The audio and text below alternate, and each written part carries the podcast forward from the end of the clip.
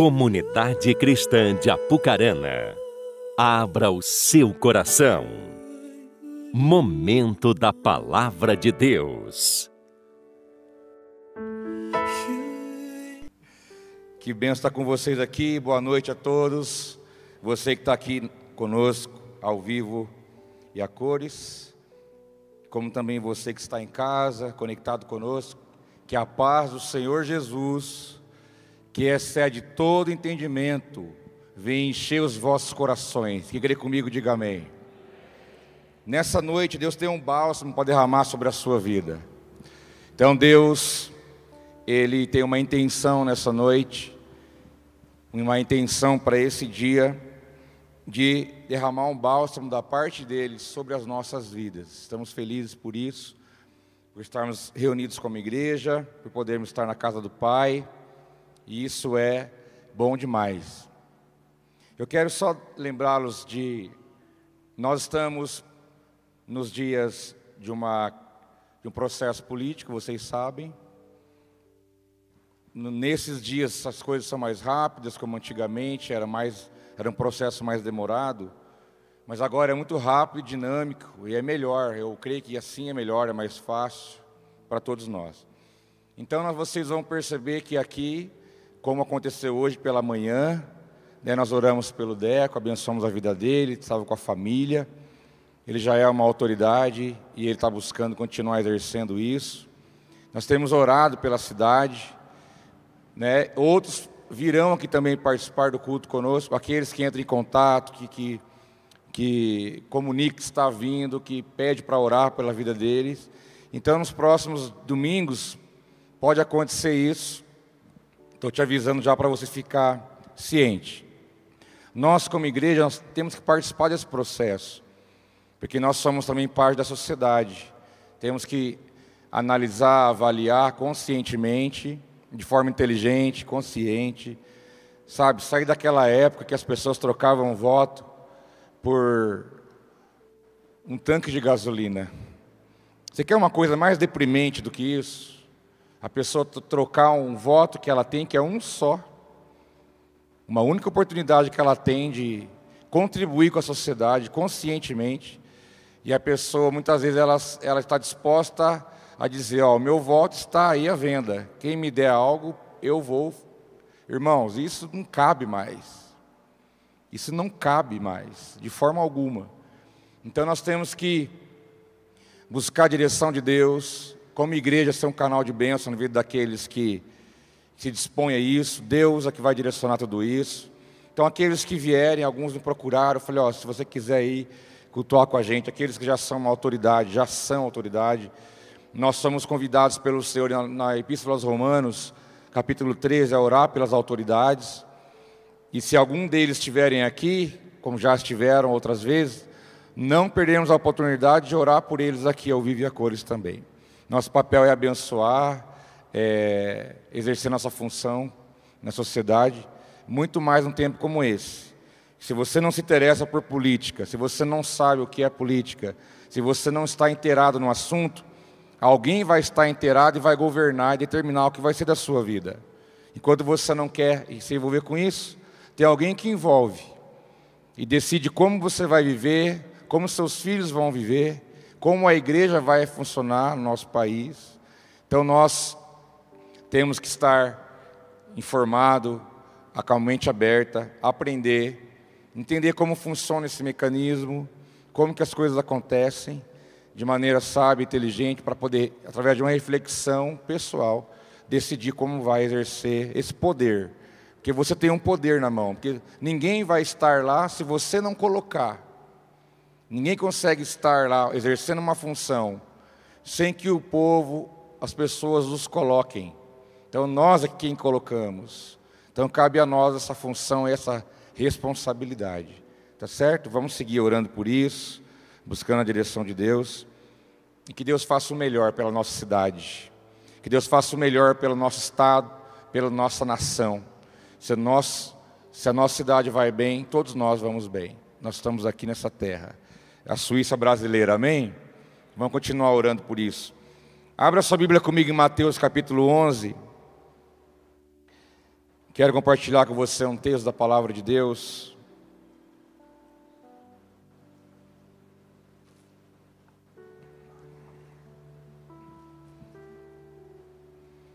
Mateus capítulo 11, versículo 27.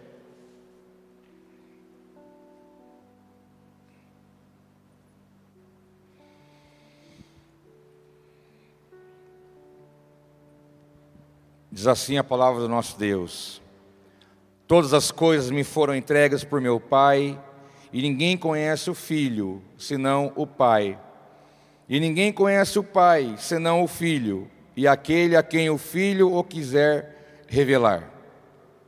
Vinde a mim, todos os que estáis cansados e sobrecarregados, e eu vos aliviarei.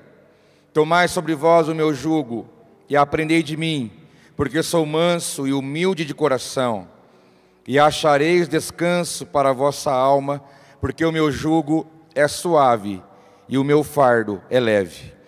Pai, estamos diante do poder da Sua palavra, diante da luz, da lâmpada para os nossos pés, estamos diante daquilo que é a Sua vontade, o Teu querer, os Teus princípios, os Teus valores. Que nosso coração esteja aberto para receber a boa semente e nossa mente totalmente cativa ao Teu Espírito. Que o Senhor venha cumprir nessa noite o Teu propósito. Nós oramos como igreja e agradecemos em nome de Jesus. Amém. Aqui, meus irmãos, em Mateus capítulo 11, nós vemos Jesus deixando uma promessa, uma palavra, uma bênção, um direcionamento, um conselho, uma direção. Aqui eu li o, praticamente o final do capítulo 11, né? Mas nós, se você ler o capítulo 11 desde o começo, você vai ver que Jesus teve um tempo com os discípulos de João Batista, quando ele se refere aos discípulos de João dialogando.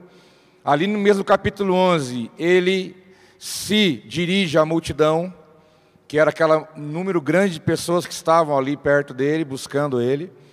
Ele também se direciona às duas cidades, chamadas Corazim e Betsaida, quando ele libera uma palavra sobre essas duas cidades. E aqui, nesse momento, está os discípulos mais próximos, como outros também. Então, nós vemos no capítulo 11 vários alcances daquilo que Jesus estava ensinando e falando. Nós vemos aqui uma, num capítulo só, grandes e diferentes momentos do ministério de Jesus no que diz respeito ao alcance do seu ensino, da sua palavra. Mas quando ele fala que tudo foi entregue pelo Pai a ele, ninguém conhece o Filho, senão se o Pai o revelar. Ninguém conhece o Filho, o Pai, se o Filho não revelar. Ele começa dizendo sobre a questão de conhecer a Jesus, conhecer o Pai, e o que significa esse entendimento e esse conhecimento. Mas, logo em seguida, ele faz um convite, dizendo: Vinde a mim, todos estáis cansados e sobrecarregados. Eu tenho pensado nisso nesses dias e tenho visto o discurso de pessoas de todos os lugares que se pode imaginar.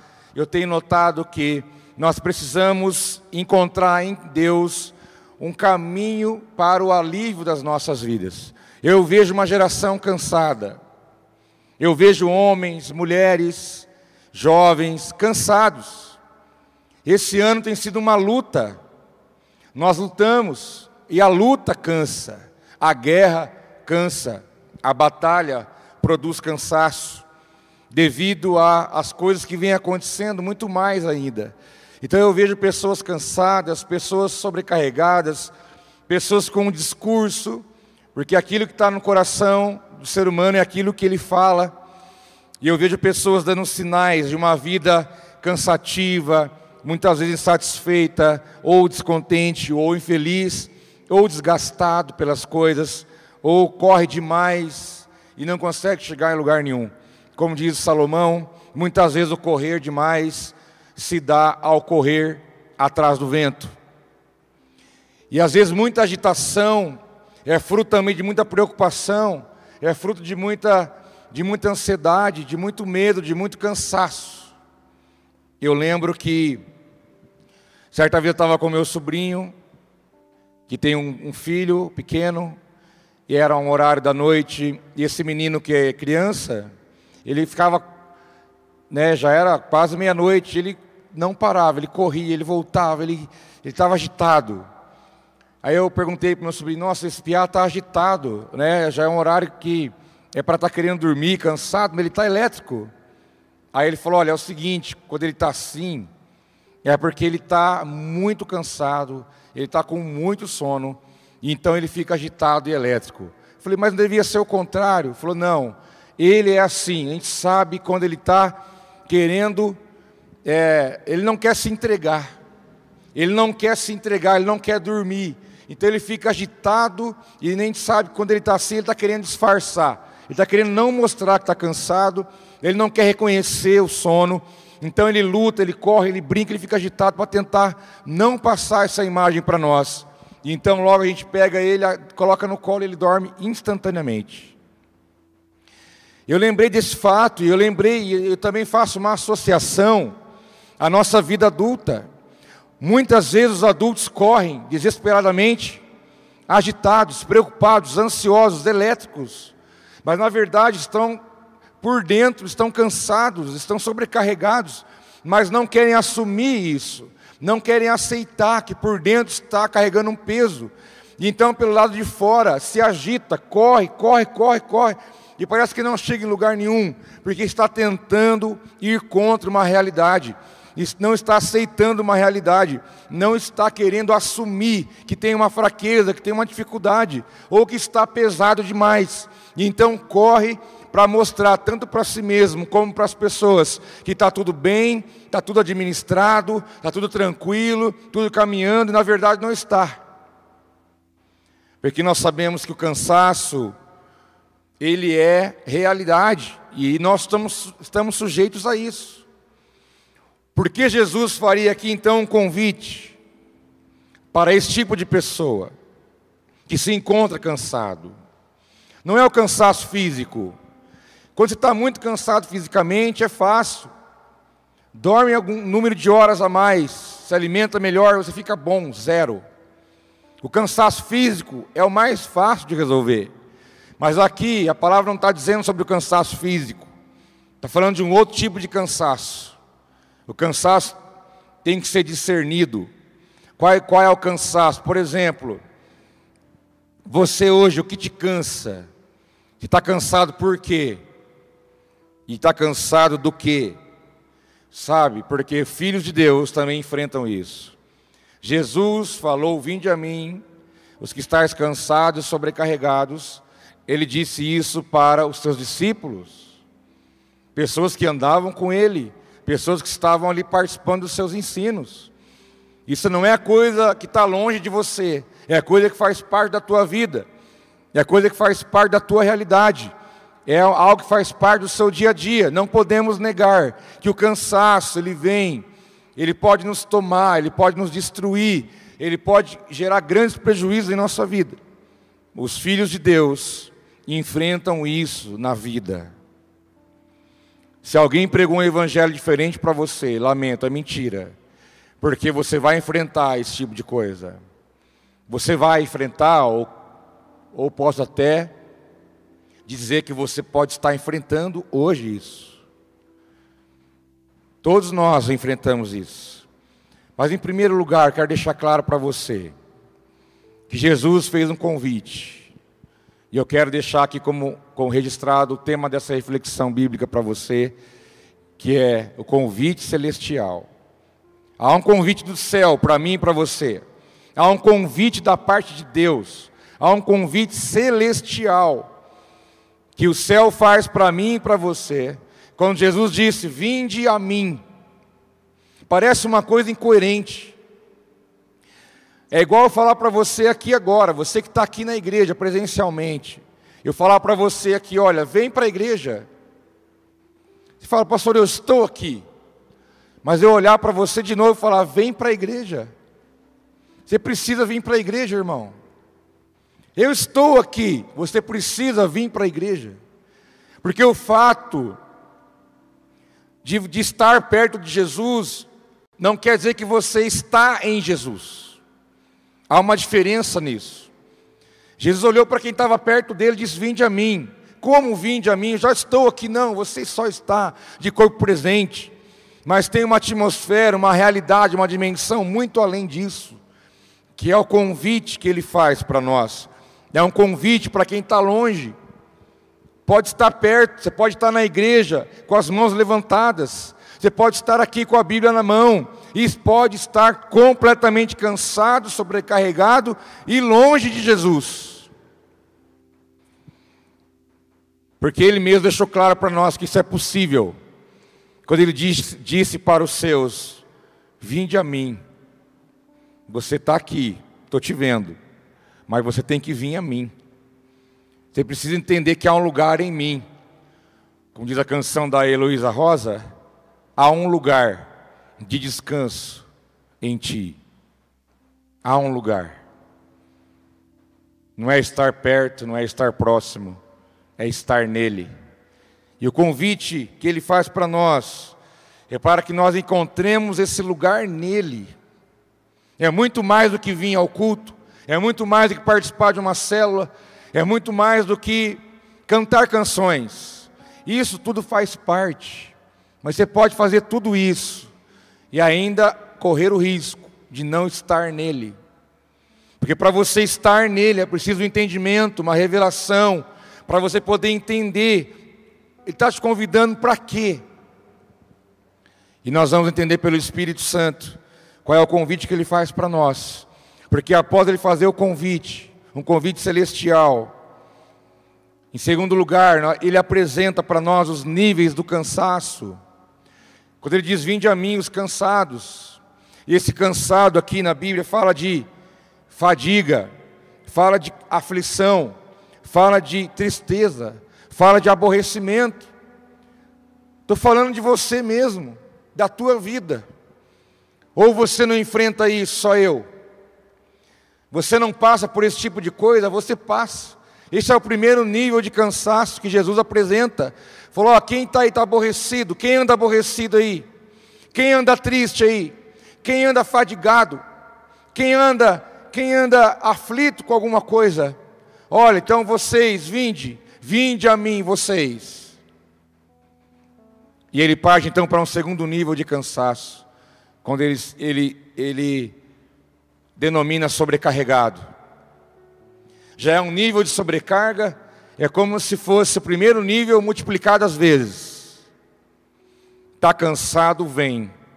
Mas se você está sobrecarregado, vem também, porque eu tenho solução para qualquer nível de cansaço, diz o Senhor para mim e para você. Não importa o nível, não importa o que você enfrenta, não importa o que você passa, não importa o nível do que está aí dentro de você, ele diz e ele te convida: vinde a mim.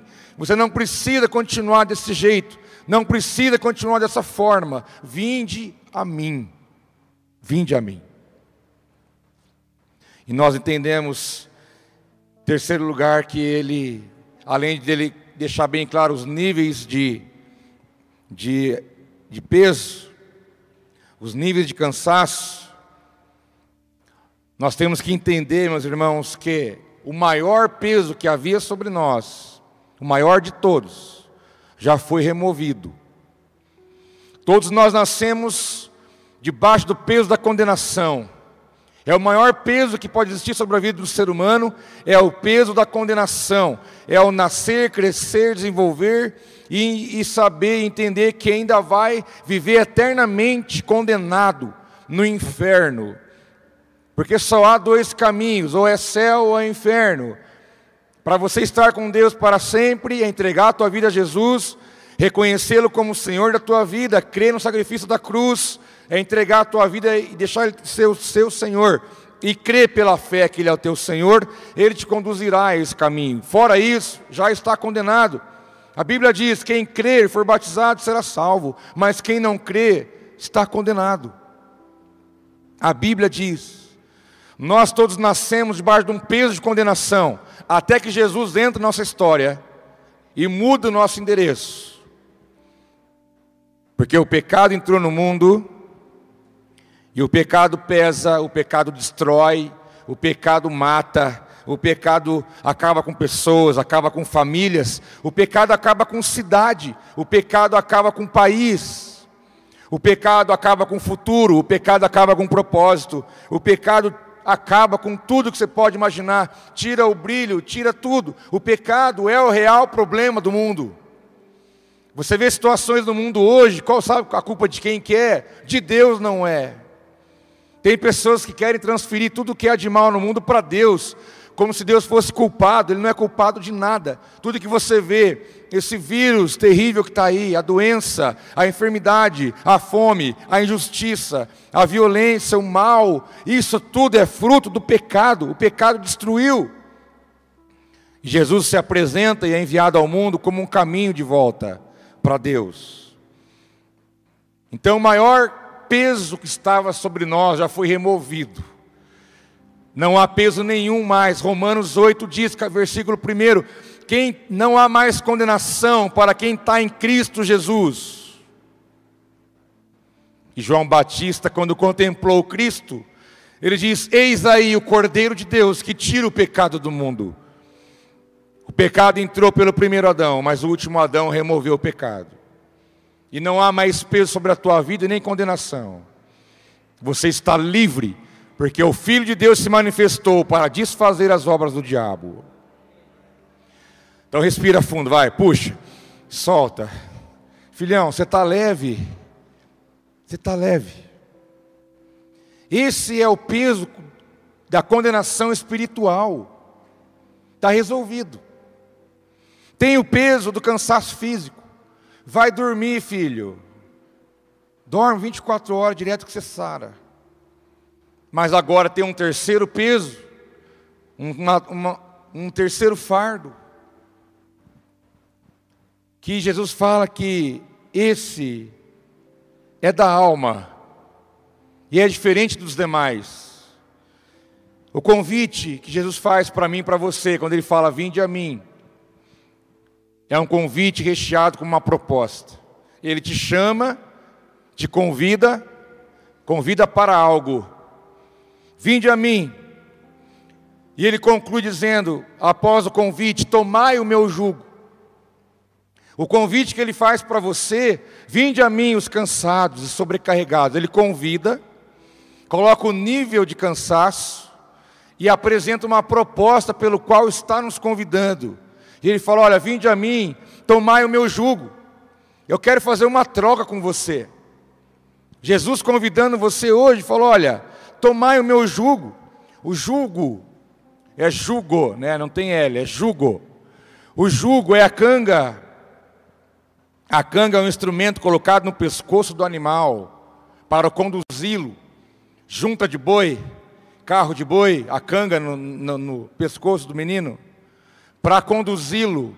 O boi, o animal está sujeito, ele é guiado aonde a pessoa o conduz. O jugo que está sobre você é o jugo que você mesmo coloca, é o jugo que a vida coloca no teu pescoço, é o jugo da vida, do dia a dia, da luta, da dificuldade, do medo, da insegurança, da carnalidade, é o jugo das coisas que acontecem em você, perto de você, ou seja lá em que nível for. Mas ele fala: Olha, tomai o meu jugo. Interessante, Jesus falou: Eu não vou tirar o teu jugo pesado, e você vai ficar sem jugo nenhum. Não. Ter um jugo pesado é tão ruim e tão prejudicial quanto não ter jugo nenhum. Porque a proposta dele é dizer: Eu quero Toma o meu jugo, tira o seu que é pesado, e eu vou dar o meu que é leve para você. Você vai ser conduzido por mim, você vai ser direcionado por mim, você vai estar submisso à minha palavra, à minha vontade, porque ele diz: olha, é o seguinte, o meu fardo é leve, meu jugo não é pesado, mas o seu é. Eu quero fazer uma troca com você. Para de sofrer, para de andar debaixo de um fardo, para de andar cansado, para de andar arrastando, para de andar assim. Você não tem que andar assim. Tira o teu jugo aí, pega o meu. Mas ele faz um convite com uma proposta de uma troca. É preciso eu e você querer. Se você disser, para ele, não, eu quero andar no meu mesmo, Eu quero andar do meu jeito. Eu quero andar da minha forma. Eu quero fazer as coisas do que o jeito que eu penso. Falar, então vai. Eu quero ver até onde você vai aguentar isso. Porque você não vai muito longe dessa forma. Nós precisamos entender que essa proposta que ele faz para nós é a melhor proposta que alguém pode fazer para a sua vida.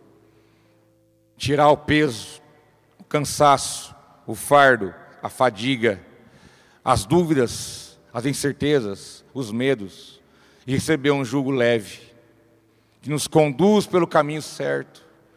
Um jugo leve que não pesa, de forma nenhuma pesa. Sabe por quê? Vir à igreja louvar a Deus não deve ser um peso. Se está sendo um peso para alguém, alguma coisa está errada. Porque o meu Jesus diz que o jugo dele é leve. Buscar a presença dele é leve. Vir à igreja, adorá-lo, é leve. Fazer uma célula online com teu celular que Deus te deu, é leve, não é peso. Se é peso para alguém, alguma coisa está errada. Porque o jugo dele é leve, não pesa, não cansa. Não cansa. Agora você vê crentes cansados por aí, arrastados, murmuradores, reclamões, cheios de imposições e reticências. Por quê? Porque já não está debaixo do senhorio de Cristo e anda debaixo das suas próprias vontades. Por isso carrega o peso amargo da vida. Porque a vida com Jesus não é pesada. Tem aflição? Tem. Tem dificuldade? Tem. Tem problema? Tem. Tem bastante. Mas ainda assim com Ele a caminhada é leve. Porque a hora que você está ali sem força nenhuma, Ele te dá força. Quando você está sem ânimo nenhum, Ele te dá o ânimo. Quando você não tem paz, Ele te dá a paz. Porque Ele te conduz por esse caminho pelo qual Ele mesmo te colocou. Ele fala: O meu fardo é leve não vai cansar você. É uma proposta, a melhor proposta que ele faz para mim e para você. Essa troca. Então eu quero te recomendar nessa noite, não leve para casa as bagagens que você trouxe para cá. Você tem carregado peso desnecessário. Você tem estado cansado, fadigado, você tem estado sentindo que as forças estão se acabando, você pode sentir sem esperança, achando que alguma coisa não vai acontecer ou não vai, não vai desenrolar. Mas saiba de uma coisa: a decisão é sua, meu irmão. A decisão é sua, única e exclusiva sua. É você que decide. Porque ele já disse para você: vinde a mim. Vem que eu vou fazer essa troca com você. Mas você tem que querer. Ele não vai tirar de você, não a força. Ele quer que você manifeste o teu desejo de você realmente crer no que ele pode e fazer isso. As pessoas vão acumulando fardos, acumulando coisas no caminho, situações, pessoas, fatos, acontecimentos, vai acumulando, vai acumulando, vai acumulando, vai retendo. Chega uma hora não está aguentando mais. É a hora. Essa é a hora da entrega. Essa é a hora da tua libertação. Libertação não é só expulsar demônio, não. Libertação é também alinhamento de palavra na nossa vida. Libertação é mudança de vida. Libertação é mudança de realidade. Libertação é a luz da palavra brilhando em nós. Libertação é transformação. E é isso que a palavra tem para nós essa noite. É um bálsamo, um refrigério que Deus vai derramar sobre a sua vida e vai transformar o teu caminhar. Porque logo após a proposta de Jesus, ele também apresenta para nós como que vai ser a caminhada. E em quinto lugar, ele deixa claro que a caminhada é uma caminhada de discipulado. Uma caminhada de discipulado. Depois que ele fala para nós, tomai o meu jugo, aprendei de mim que sou manso humilde, ele fala, aprendei de mim. Aprendei de mim, diz o Senhor. Para você ver como que é a dinâmica da forma como Jesus trabalha. Jesus não é desordenado e nem desorganizado, mas ele é intencional. E ao mesmo tempo ele vai colocando as coisas de maneira muito clara, simples e objetiva, para que nós entendamos qual é o objetivo final que ele tem comigo e com você. E quando ele fala e faz a proposta de tomar o jugo dele, fala: se você pegar o meu jugo, sabe o que vai acontecer agora, o próximo passo? Você vai então aprender de mim. Porque se você estiver cheio de peso, cheio de carga, você não vai aprender de mim. Porque o teu peso, o teu fardo, as preocupações, as coisas vão ser um fator determinante na tua vida e você não vai ouvir a minha voz. Então, se você tirar o fardo pesado, você vai poder então aprender de mim. Agora, cheio de coisas, não. Tire as bagagens para poder aprender mais de Jesus. Porque não tem como querer abraçar o mundo inteiro e falar, Jesus, e agora? O que nós fazemos? Fazemos nada, larga isso. Primeiro larga isso. E depois você vai aprender de mim. E a palavra aprender de mim, ela tem a ver com o processo de aprendizado, com aquisição de conhecimento e a submissão a um processo de ensino. Eu ouço pessoas, já ouvi pessoas dizendo: "Ah, eu não gosto desse negócio de discipulado". Cara, você está contra a Bíblia? Jesus que ensinou que, que inventou isso? O que ele mais fez aqui na terra, os três anos que ele andou aqui aproximadamente, ele se dedicou praticamente a sua vida toda, seu ministério, discipulando. E à medida que ele ia discipulando, ele curava um, expulsava o demônio do outro, ressuscitou um, realizava milagres, sinais, mas tudo isso acontecia à medida que ele ia realizando o seu discipulado. Então, o processo de discipulado na nossa vida é eterno. No sentido de que nós vamos passar a vida inteira aprendendo. E quando chegarmos lá na glória, vamos aprender ainda com aquilo que nós vamos ver lá. Seremos surpreendidos. Mas, saiba de uma coisa: Jesus te convida, olha, sai dos fardos, sai dos pesos, vem andar comigo, aprenda de mim, eu quero ensinar você. Mas a caminhada comigo é uma caminhada de discipulado, é uma caminhada de aprendizado, é um processo de conhecimento, é uma submissão enquanto você caminha, a minha vontade, a minha palavra, o meu propósito, ao meu querer. E tem pessoas que não avançam, não rompem, não crescem, não amadurecem, sabe por quê, meus irmãos? Porque resiste a isso. Eu vou com Jesus, vou usar um exemplo aqui, ó, nessa linha. Eu vou com Jesus até aqui. Aqui é o meu máximo. Existe um oceano à frente. E Jesus falando, vamos, não, até aqui. Porque eu sei que se eu der um passinho a mais, eu vou ter que renunciar a alguma coisa. Jesus vai querer interferir em alguma área da minha vida. Ele vai querer transformar algo dentro de mim.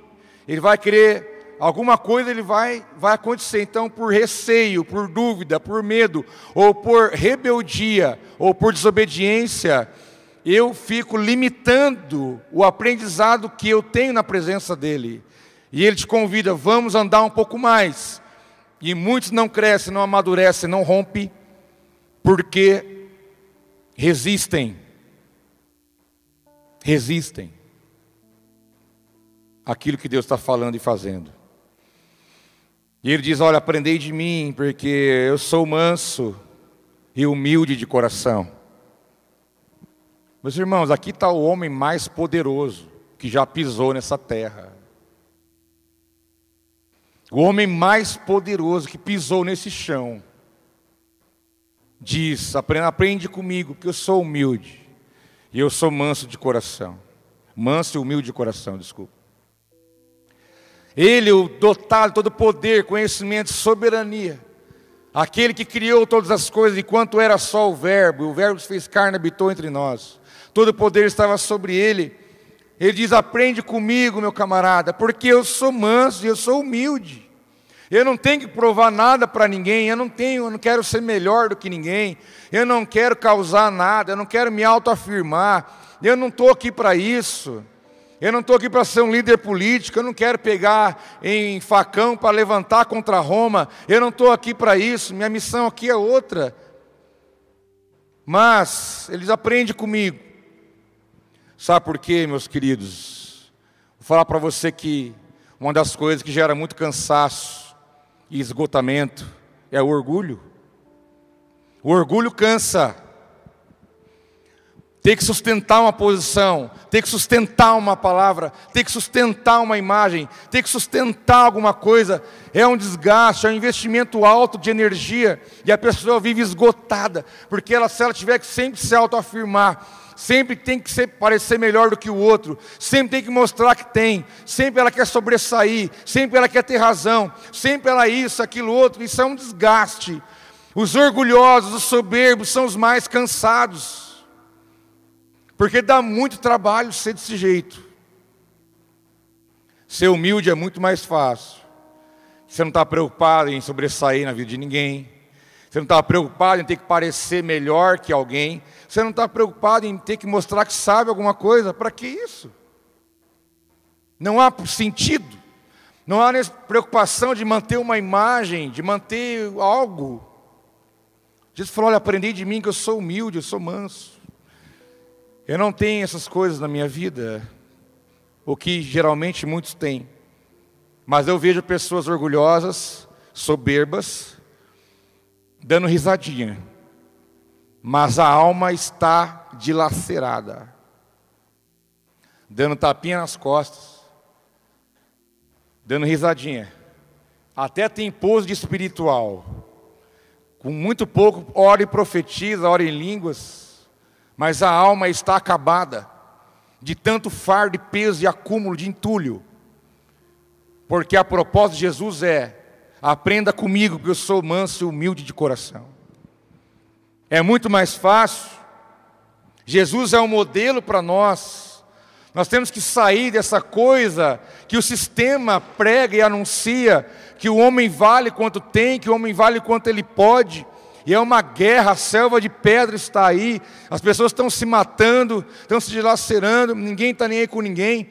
Isso não pode entrar no teu coração, você não tem que ter razão sempre, você não tem que ser melhor que ninguém, você não tem que mostrar que sabe alguma coisa para alguém, você não tem que manter uma palavra porque você disse e ninguém pode ir contra aquilo, você tem que entender que você erra, que você é limitado, que você tem fraqueza, que você não é esse poder todo que você acha que você tem, que você não é melhor do que ninguém, que você não sabe, sem bater alguém que sabe mais que você, sem bater alguém que tem mais do que você, sempre vai ter isso, então nós temos que ser humildes. Porque os, os humildes, que é o processo de ser humilhado, os humilhados serão exaltados. Se tiver que ser glorificado, que o Pai te glorifique, como glorificou o Filho, e também pode glorificar você falando bem a teu respeito. Nós precisamos aprender com Jesus. E essa é uma caminhada de discipulado. Porque o mesmo Espírito que estava sobre Cristo está sobre você, no sentido que está habitando dentro de você. Então você tem que aprender com alguém e ensinar outro alguém. Você não é o máximo, você não é o rei. Você quer a linguagem ultra mega hiper atualizada? Você não é o bicho da goiaba. Você tem que aprender com pessoas e tem que também ensinar pessoas. Esse é o processo. É o dar e o receber. É o processo de aprendizado, de discipulado, de submissão. Sujeitai-vos, pois, uns aos outros. Isso acaba com a tua raça, meu irmão. Isso acaba com a minha raça e com a sua. Isso acaba com a nossa raça. Quando Deus diz: sujeitai-vos, pois, uns aos outros. Você tem que sujeitar o irmão, que às vezes parece que você sabe mais do que ele, se sujeite a ele. E aí, como é que faz? A palavra, ela pega você aqui, você corre daqui, ela te pega ali. Se você tenta escapar dela, ela te pega na curva. Porque Jesus quer te melhorar. Quer cumprir a vontade dele em nós, quer nos ensinar. Esse é o processo do discipulado. Ele é o modelo para nós. Porque assim como o, cansaço tem níveis, o, alívio também tem os seus níveis. em sexto lugar, eu quero dizer para você que o, o alívio também tem níveis. E o alívio que Jesus está falando na palavra aqui não é o do corpo físico nem do espírito, mas é o da alma. Ele diz: Tomai o meu jugo, que é leve, aprendei de mim que sou manso e humilde de coração, e então achareis descanso para a vossa alma. Ele está falando com a alma do ser humano, é a psique, é a alma, é a mente, é a personalidade, é o conjunto das características pelos quais você pensa, age, faz e se comporta. Ou seja, a tua alma ela define tudo isso na tua vida. Como você faz, como você não faz, como você pensa, como você age, como você sente e como você se comporta. Sua alma é só isso. Você tem uma ideia como a nossa alma é complicada. Mas Jesus falou: olha, se vocês aprenderem de mim que sou manso, humilde de coração, vocês vão receber descanso para a vossa alma, porque a alma, a sua alma está cansada. A sua alma está sobrecarregada. E eu repito a pergunta que fiz no início: o que te cansa? O que, que é algo que te cansa? Você já discerniu isso? O que mais te cansa nessa vida? E até pensei alguns exemplos, para a gente poder pensar junto. Primeira coisa que eu creio que cansa, e cansa bastante, é a espera. Esperar cansa. Ainda mais quem não gosta de esperar. E é obrigado a esperar bastante. A, a espera, ela é sofrida. Esperar é sofrido. A espera cansa, a espera, ela judia da gente. Por isso que a Bíblia, a Bíblia diz que se for para esperar, tem que esperar do jeito certo. Quando a palavra diz, vamos temos que esperar em Deus. Esperar em Deus é uma coisa, esperar somente pelo esperar é outra realidade. Se tem alguma coisa que faz você ficar cansado, é ter que ficar esperando as coisas. E eu imagino que você hoje está esperando algumas coisas. E isso pode estar tá cansando você. Outra coisa que nos cansa bastante, cansa a nossa alma, é as coisas que não mudam. Sabe aquelas coisas que não mudam? que você fala, não aguento mais isso. Sabe aquela coisa de casal, que eu já ouvi muito? Pastor, eu não vou falar porque é de novo. Eu já falei isso centenas de vezes. Todo casal enfrenta essas coisas. Tipo, chega um nível que fala, não vou mais tocar no assunto, porque já falei tanto que não tem mais, já esgotou. Porque a coisa não muda. Só que o que nos cansa não é o que não muda externamente, temos também aquilo que não muda dentro de nós, aquilo que você luta, aquilo que está dentro de você, que você não quer fazer, que você não quer pensar, que você não quer sentir, e quando você percebe, está ali de novo, e você se sente cansado, sobrecarregado, porque você vê que algumas coisas não estão mudando no tempo e da forma que você quer. As coisas que não acontecem as coisas que não realizam. E às vezes a dúvida, a incerteza, aquilo que você, quando parece que vai, não vai, sabe? Tipo, não, agora chegou. Como diz o outro, chegou a nossa vez. Já dizia a profeta Ludmila Ferber. Eu vou falar, quem lembrar vai denunciar. Hein? Chegou a, minha, a nossa vez, chegou a nossa hora. É tempo de. O que é mesmo, Marcelo? É tempo de vencer, colher, é tempo de vitória. Quem lembra? Oh, aleluia! Os crentes Sauro. É tempo, né? Chegou minha vez. Todos nós temos aquelas coisas que nós esperamos que aconteça. E às vezes não acontece. Rapaz, isso aí deixa o cara, isso aí falar para você. Isso cansa o peão. Cansa demais frustrações, decepções com pessoas, decepções com pessoas próximas, decepções consigo mesmo.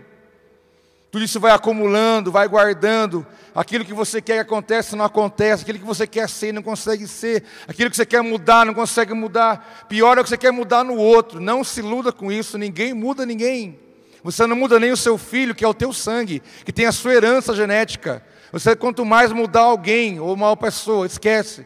Tudo isso vai acumulando, vai juntando cargas emocionais, ressentimentos, mágoas, falta de perdão, medo, incerteza, insegurança. Isso tudo deixa uma alma sobrecarregada. O medo do amanhã. O que vai ser de mim amanhã? O que vai ser de mim se acontecer isso? O que vai ser da minha família se acontecer aquilo? O que vai ser de nós se tal coisa não acontecer? Preocupações da vida medos, incertezas, dúvidas. Isso tudo são situações que vão acumulando na nossa alma. E quando você vê, você está cansado, você está pesado, está difícil. E aí então aparece Jesus para você e só fala isso. Vinde a mim. Eu resolvo isso para você. apenas um convite.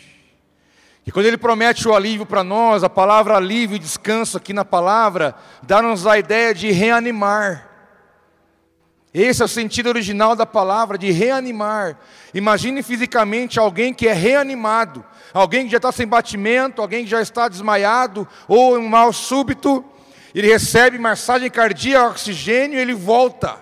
E a hora que ele volta, as suas forças vitais são retomadas, ele vem à vida novamente, ele levanta, ele anda, ele volta a fazer as coisas que outrora não faria por estar naquela realidade. Da mesma forma é a tua alma, a tua alma pode estar hoje com uma contagem regressiva, porque você está cansado, sobrecarregado, você quer fazer de conta que não está, está querendo fingir para você mesmo, não quer assumir, mas eu quero dizer para você: Jesus pega a tua alma, mesmo que ela esteja num momento crítico como esse, Ele reanima a tua alma, reanima você, põe você de pé e fala: vai, vai. Não é o fim, não é o final, vai. Você não vai andar arrastando por aí, não, meu filho. Você vai carregar peso se você quiser. Porque eu já te disse: vinde a mim. E você vai encontrar descanso para a tua alma. Eu vou te reanimar. Eu vou te levantar. Eu vou tirar o fardo. Eu vou tirar o jugo pesado. E você vai andar leve na minha presença. Sem carregar peso desnecessário. O apóstolo Paulo, quando escreve aos Tessalonicenses, capítulo 25, 1 Tessalonicenses 5, 23, para você entender que a, a proposta do Senhor é que você seja saudável em todas as áreas da sua vida. Diz que o próprio Deus da paz o santifique inteiramente, que todo o espírito, alma e corpo de vocês seja conservado irrepreensível na vinda de nosso Senhor Jesus Cristo. Resumindo, Ele quer que o seu espírito, a sua alma e o seu corpo vá bem.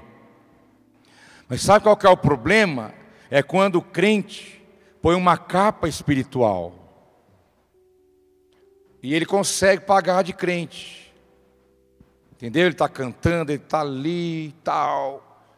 Mas ele não quer reconhecer que ele precisa de uma ação de Deus no seu interior.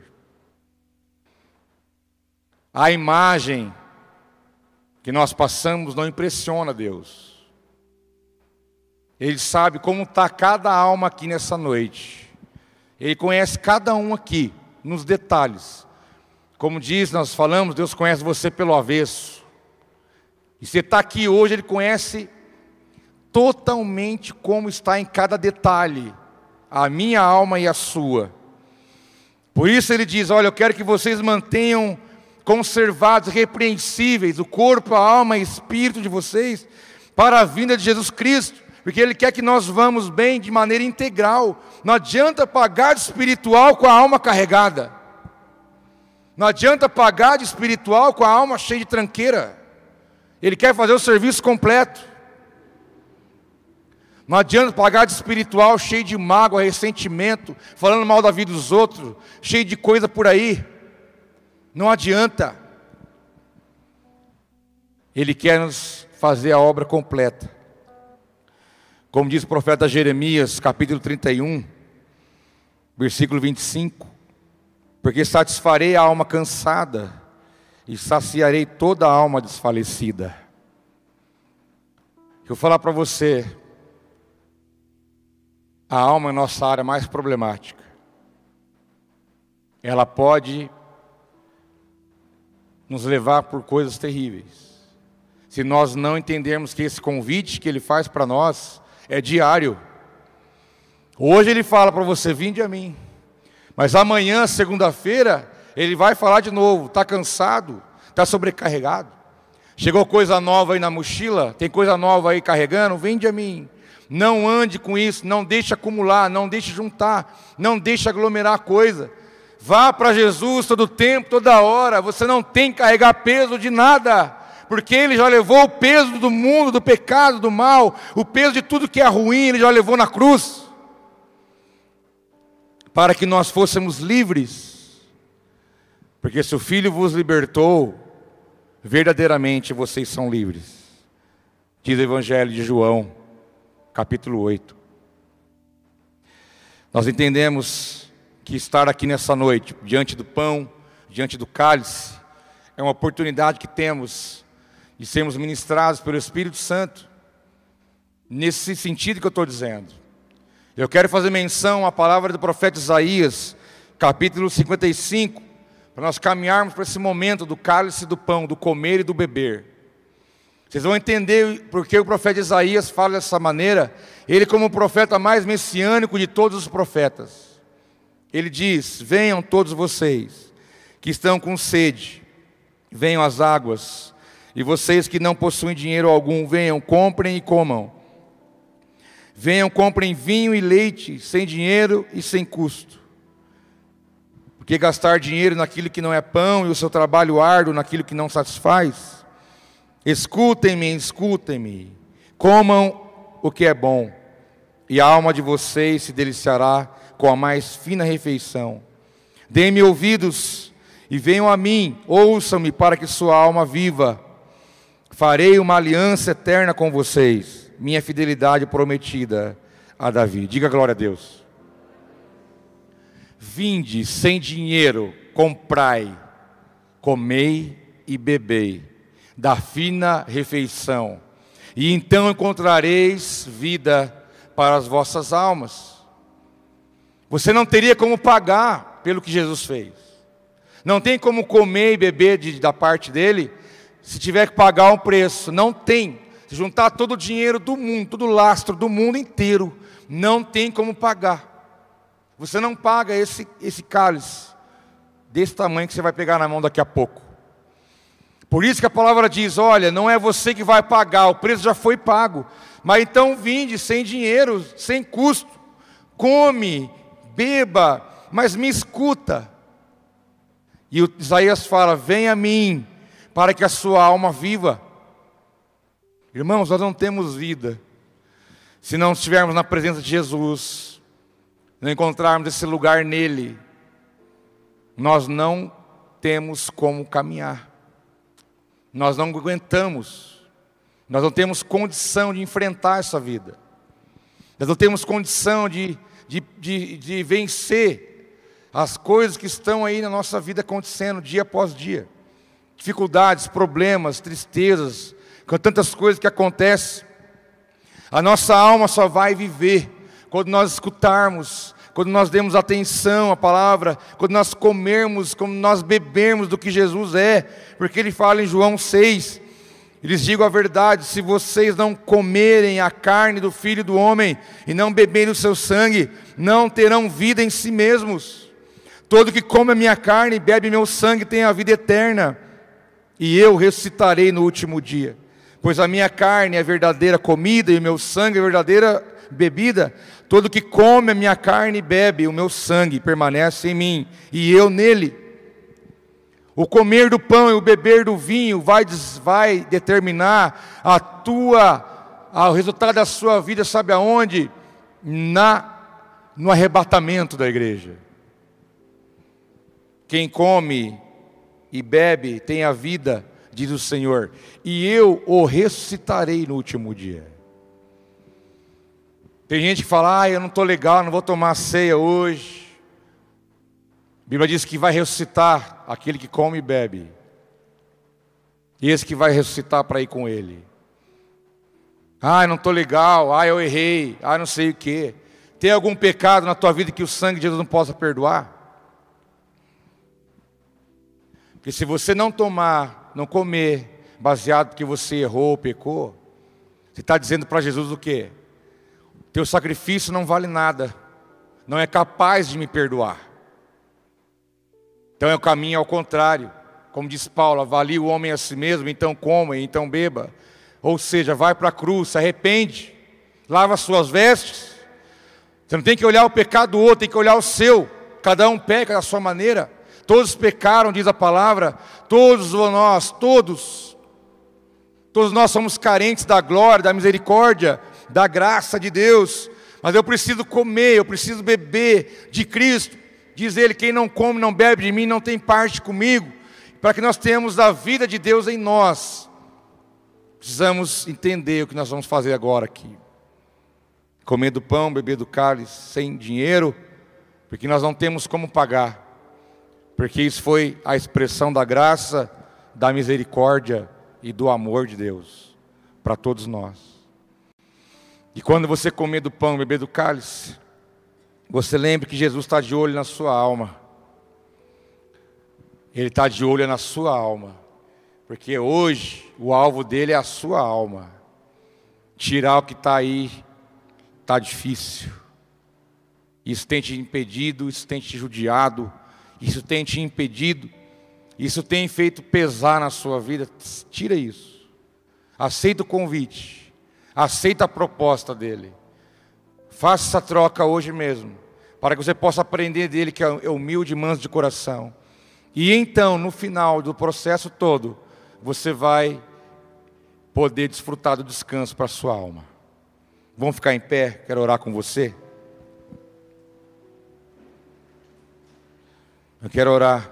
Você que está em casa, você Pode pegar aí o seu pão, suco de uva. Nós vamos estar orando agora.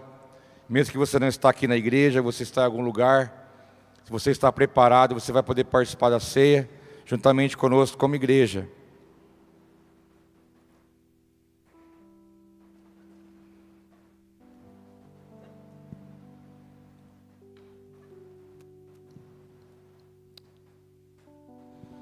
E Jesus fala para você e fala para mim: Vinde a mim. Feche teus olhos um instante, por favor. Feche teus olhos. Eu quero que você deixe esse convite entrar dentro do seu coração, no seu interior. Você possa ouvir a voz do Senhor nessa noite, que diz: Vinde a mim, meu filho Vamos caminhar diferente. Eu tenho algo para você. Eu tenho alívio para tua alma. Eu tenho descanso. Eu tenho transformação. Você não tem que carregar isso. Você não tem que ficar muito preocupado, ansioso com o dia de amanhã. Diz o Senhor que Ele cuida de mim e de você. Não andeis ansiosos quanto ao comer, quanto ao vestir, porque o Senhor cuida de todas as coisas. Não deixe que nada na tua alma venha impedir você de viver o sonho de Deus para a tua vida, para a tua família, para o teu futuro, para a tua casa, no seu trabalho, aonde você for. Essa é uma noite de onde Ele vai derramar sobre a tua vida um refrigério, vai derramar sobre a tua vida um bálsamo. Você não vai levar para casa aquilo que você trouxe de alguma forma você vai para a tua casa hoje, mas você vai ministrado pela palavra e pelo Espírito Santo de Deus. Nós vamos orar neste momento, consagrando o pão e o cálice. Ao, ao pegar na mão o cálice, ao pegar na mão o pão, saiba o que representa isso: é a vida de Cristo, simbolicamente, entrando dentro da tua vida, para que você receba a vida do Senhor no seu interior. Pai, em nome de Jesus, nós consagramos a Ti o pão, consagramos a Ti o cálice, Pai, nós queremos comer e beber do Senhor, para que tenhamos vida e vida no Espírito. Nós queremos ser ministrados em nossa alma, meu Pai. Dá-nos o descanso, dá-nos o alívio, dá-nos esse bálsamo, meu Pai. Nos leve a este lugar no Senhor. Nos conduza, meu Pai, pela tua palavra, pois nós queremos viver isso na prática. Deus, derrame sobre a vida dos teus filhos, sobre a vida da igreja, essa experiência contigo. Que sejam ministrados pelo teu Espírito Santo nesta hora, em nome de Jesus. Amém. Os irmãos estarão servindo você. Participe deste momento com gratidão, com adoração. E deixa o Espírito Santo falar contigo nessa noite.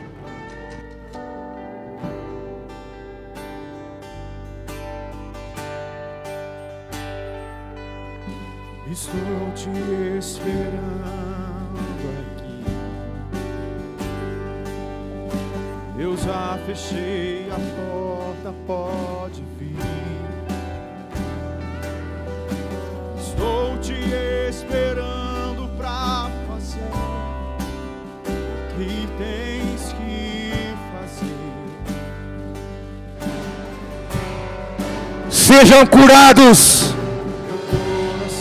Sejam curados em nome de Jesus. Recebe a cura do Espírito Santo na tua vida. O renovo de Deus. Renovo de Deus sobre a tua vida em nome de Jesus.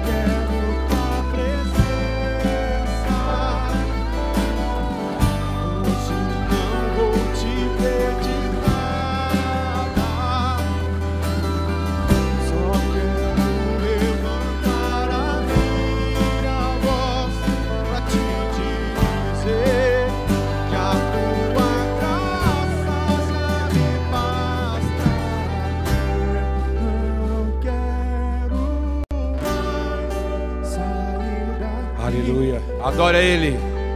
Diga a Ele: Não quero mais sair daqui da tua presença, meu Pai. Eu não quero mais sair daqui.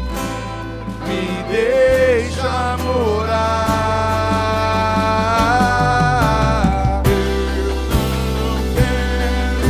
Adora Ele em espírito e em verdade.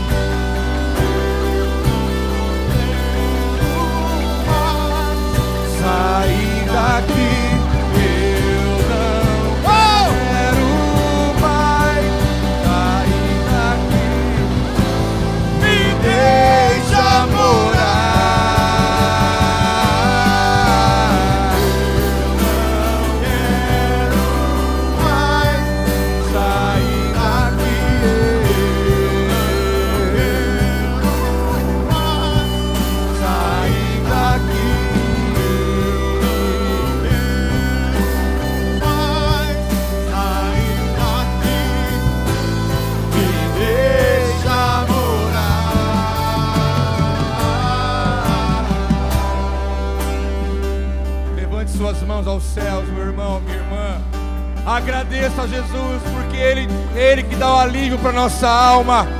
Agradeça a Jesus por tudo que Ele fez pela tua vida. Agradece a Jesus porque Ele é o teu Senhor. Ele te ama incondicionalmente. Agradeça a Ele porque Ele morreu no seu lugar. Agradeça a Ele porque Ele te dá paz.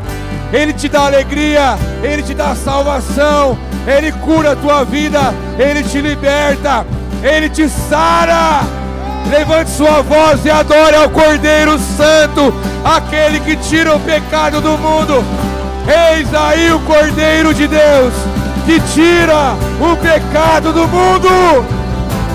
Me deixa morar. Aleluia!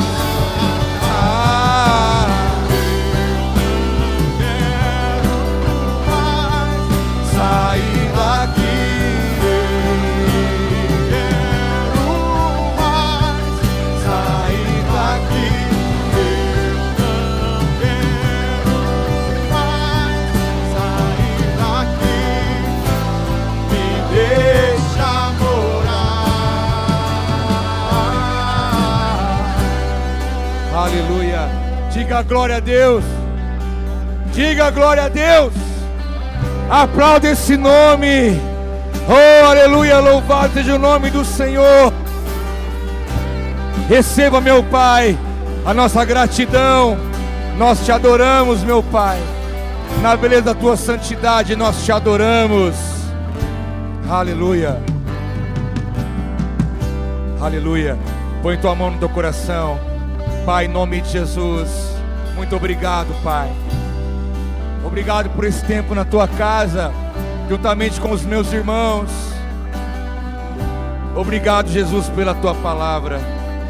Obrigado porque pelo Senhor nós temos vida e vida no Espírito. Obrigado, meu Pai, por tudo que o Senhor é, por tudo que o Senhor faz.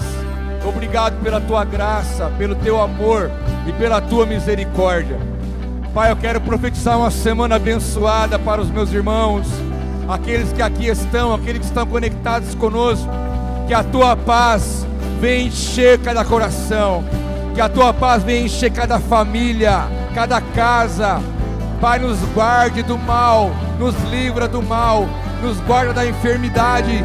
Pai, realize em nós teus sinais e maravilhas. Pai, amanhã queremos apresentar a Ti um dia de jejum, de adoração, de entrega, de consagração ao Teu nome. Pai, em nome de Jesus, dá-nos uma semana abençoada, cheia de paz e de alegria. Nós oramos e te agradecemos em nome de Jesus. Quem crê comigo, diga amém. Aleluia. Sintam-se abraçados todos, como também você que está em casa. Deus abençoe. Shalom. Shalom. Um abraço. Deus abençoe.